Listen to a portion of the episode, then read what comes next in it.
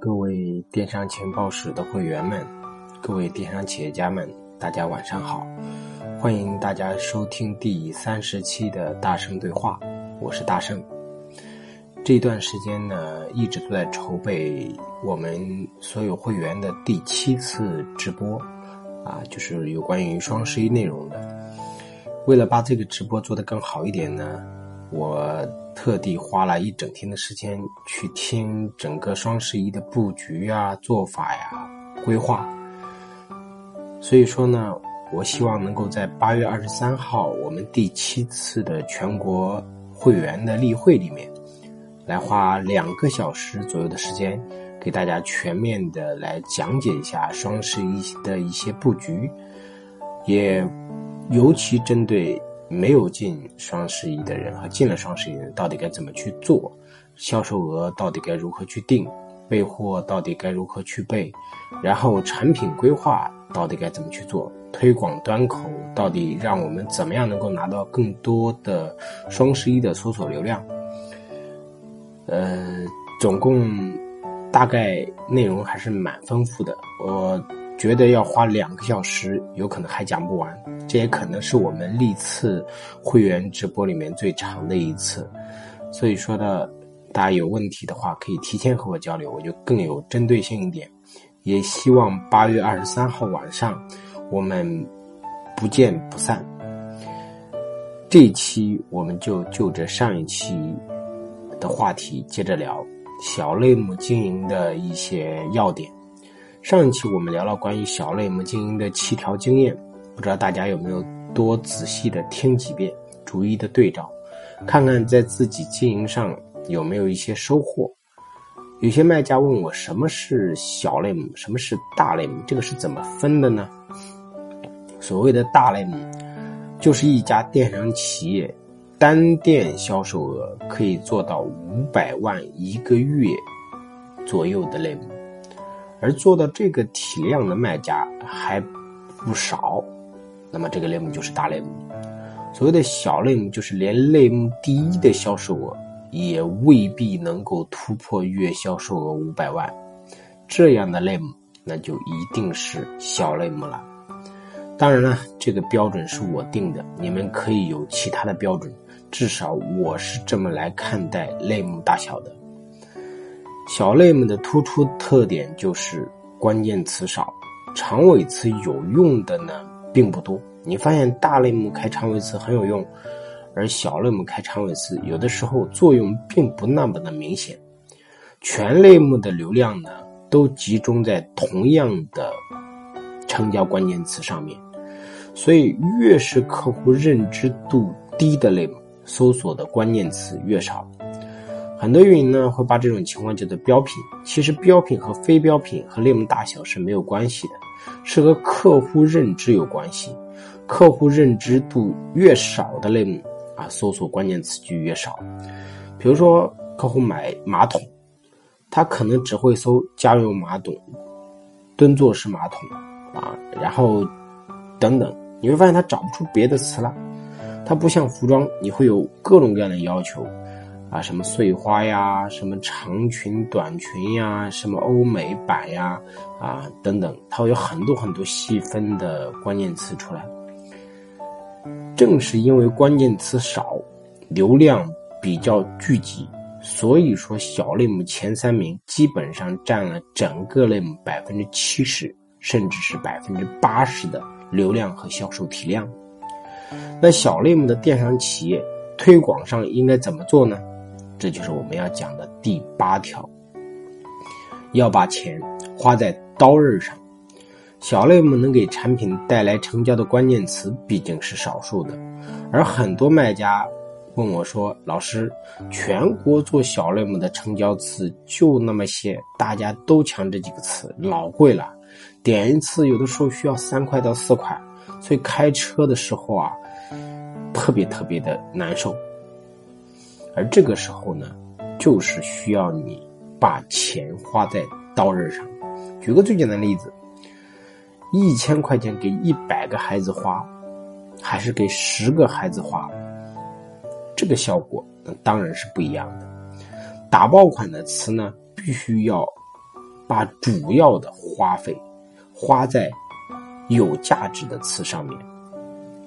除此啊，因为大家抢的词啊，这几个词啊都是一样的，所以我们一定要抓住运营小类目的核心。除了拼核心关键词的掌控能力，还要拼的是关键词的点击率。其实我们小类没有太多词，所以你要把你的大量的钱都花在这几个词上。而这几个词呢，大家运营水平再高，你会发现它都很容易到一个瓶颈。那么拼到最后，除了拼这个词到底花了多少钱，更重要的是拼这个关键词的点击率。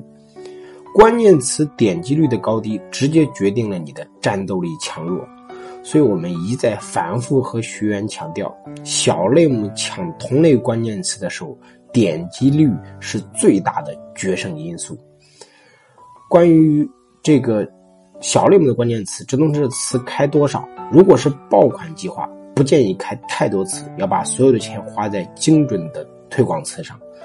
如果是其他计划，建议。可以把产品线铺开，关键词打开，但是还是那句话，把钱花在有价值的词上。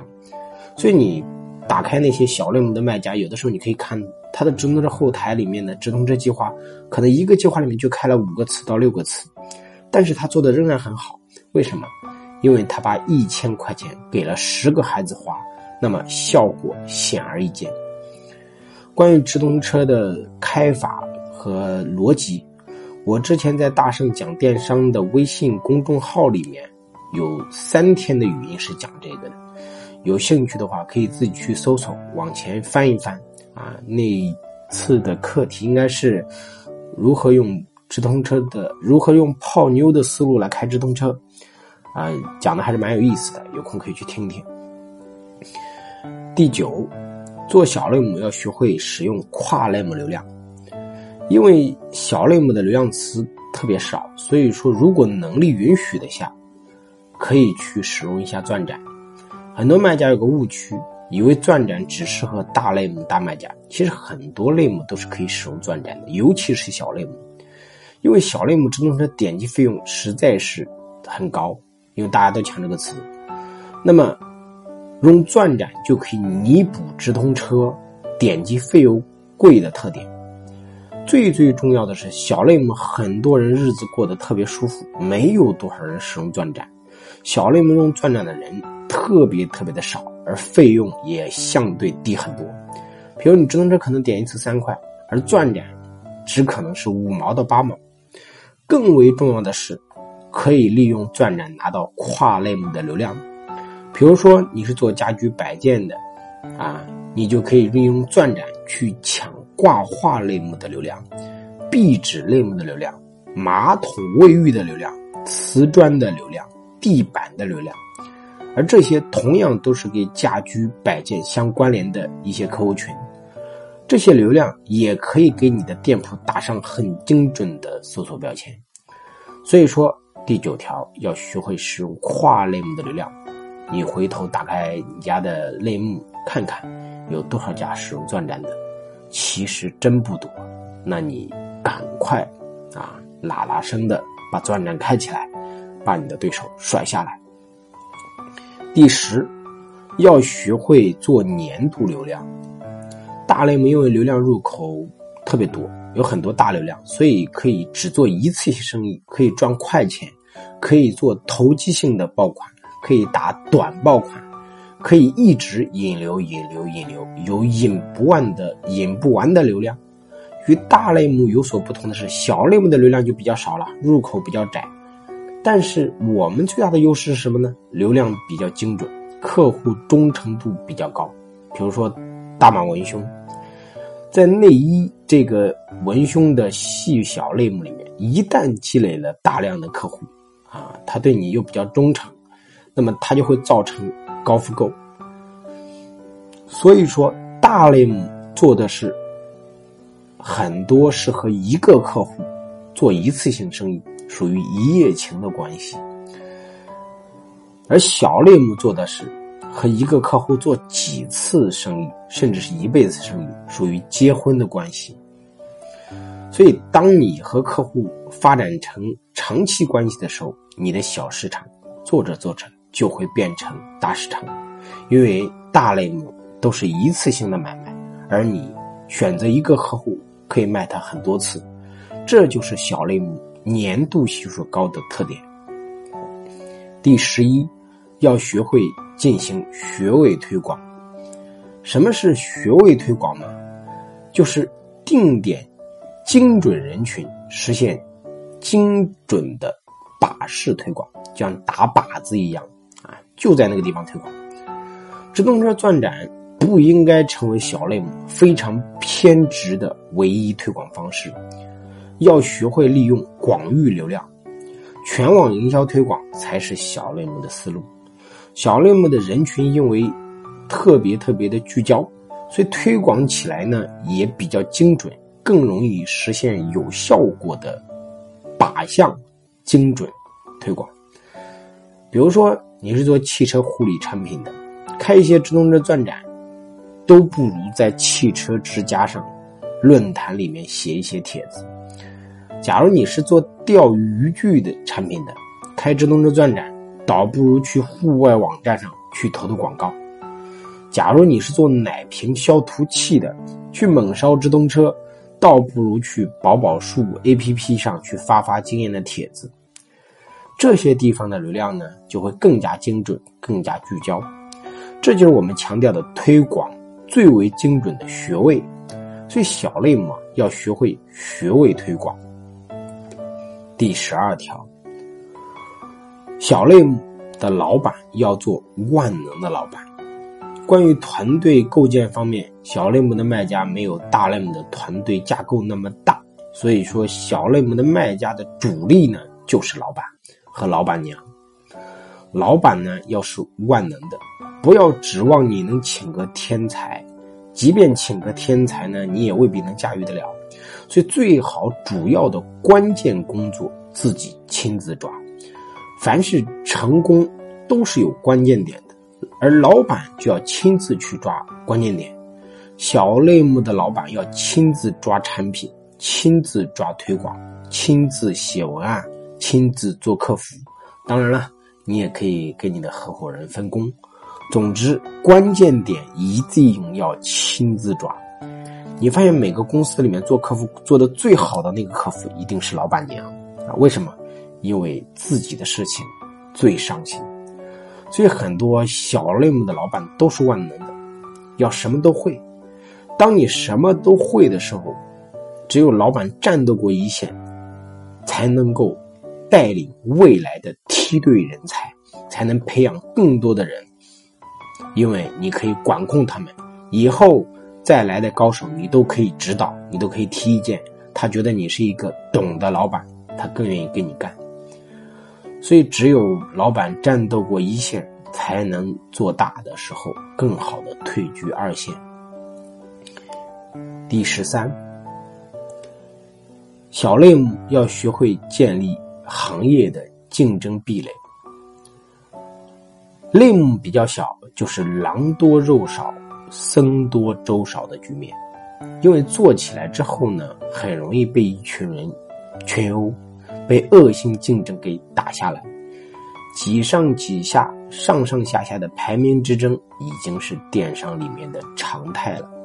因此，要建立行业壁垒，要注册自己的核心卖点和商业专利，建立自己的品牌防御体系。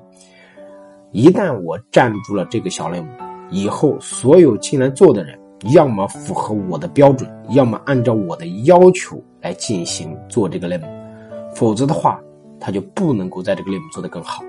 关于这一点呢，我在课上也讲过很多的方法，如何建立行业的标准，如何建立绝对差异化，如何建立认知区别，如何建立竞争门槛，如何让别人不再抄你家的页面，让你的产品具备绝对差异化。那么很多人用的也很到位。基本上杜绝了同行的模仿和抄袭，一些做的比较久的，而且一直在赚钱的一些学员，大概很多人的防御策略都是这样啊，就是建立自己的核心竞争壁垒。第十四条，小类目的卖家跑步速度要够快，因为很多小类目过得都比较舒服，做到类目第一的时候就觉得自我感觉良好。其实这个时候呢，你除了建立自己的行业壁垒，更重要的是继续奔跑。就像卖割草机这个类目一样啊，开始做的时候还挺好做的，一直排在最前面，日子过得悠哉悠哉的，也没什么危机感，也没什么学习的需求。最后发现浙江地区的低价竞争者一进来，瞬间发现赚钱变得艰难了，从原来的躺着赚钱变成站着挣钱，只有跑起来才能赚到钱，赚钱越来越难。每一个小类目。我们过得很舒服，不是因为我们真的很厉害，是因为真正很厉害的人瞧不上我们这个类目，或者真正很厉害的人没有进来这个类目。所以说，当别人没有瞧得上我们这个类目的时候，也没有进来跟我们竞争的时候，我们就要跑起速度来，迅速的把自己做到行业前三去，迅速的把自己给完善好。而电商正规化的改革已经进入了深水区，所以说。如果大家能够早一点完成自己的专业度的提升和品牌模式的构建，在未来，可能更多的人都很难跟你竞争了。因为改革越来越深水区之后，竞争难度系数就变得越来越高了。在未来，你可能会做得更加持久一点。第十五条，小类目一定要敏锐的发现市场的新需求。因为我们的类目很小，体量也有限，随着团队的发展呢，我们会发现我们很容易到一个瓶颈。对于很多小类目来讲，遇到瓶颈是最常见不过的一种情况了。啊，很多小类目的卖家都说：“老师，我到了一个瓶颈。”有些卖家很快就到了这样一个瓶颈。那么这个时候，我们要做的可能是拓展我们的品类，拓展我们的店铺。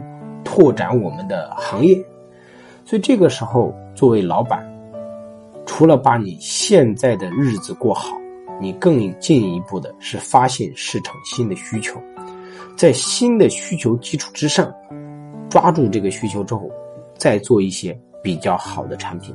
比如说，你是做眼罩，你发现眼罩这个市场很小啊，大家竞争也都很激烈，而你这个时候。有敏锐的观察力和客户意见的搜集能力。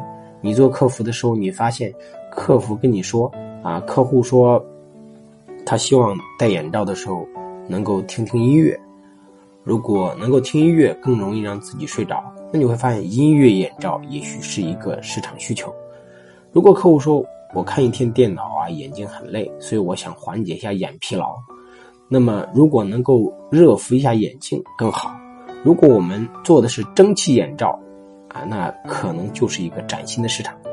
所以当时真世明卖眼药水啊，卖着卖着，他发现眼罩这个市场其实是也要抗疲劳的。所以说，现在眼罩市场的类目老大，居然是一个卖眼药水的真世明。为什么？其实就是对新需求的发掘与把控。所以说，作为小类目的老板，永远不要停止奔跑。永远不要站住不动，一定要把眼睛睁得亮亮的，深入客户的第一线，发掘最新的产品需求、最新的客户痛点，这样你才能发掘又一个新的市场，赚到更多的钱。我们用了两天的时间来盘点了一下小类目辅导的十五条经验，当然了。也有很多很多其他的，我们也没有讲到，也不是完全能够全部讲完。但这十五条呢，我觉得是很多小类目的买家都是可以适用的，于是我们就给大家盘点出来。当然，如果你是做小类目的，你有一些特殊的想法，然后你想一很快的速度做起来，你也想知道说，老师，我们这个小类目还有没有拓展的空间，或者有哪些市场的新需求，都可以给我进行沟通和交流。那么，当然，如果你愿意支持我的话，也欢迎你下载我的语音，订阅我的喜马拉雅的账号，转发我的语音给你的团队或者给你的朋友来听。因为讨论讨论，也许越讨论真理就会越真实。因为很多老板之间的交流，一个话题之间的讨论，可能带过来的东西都会大很多。那么最后还是希望大家能够参加这个一年一度的双十一的直播啊！我们定的时间是八月二十三号晚上十八点，这也可能是今年最长的一次直播了。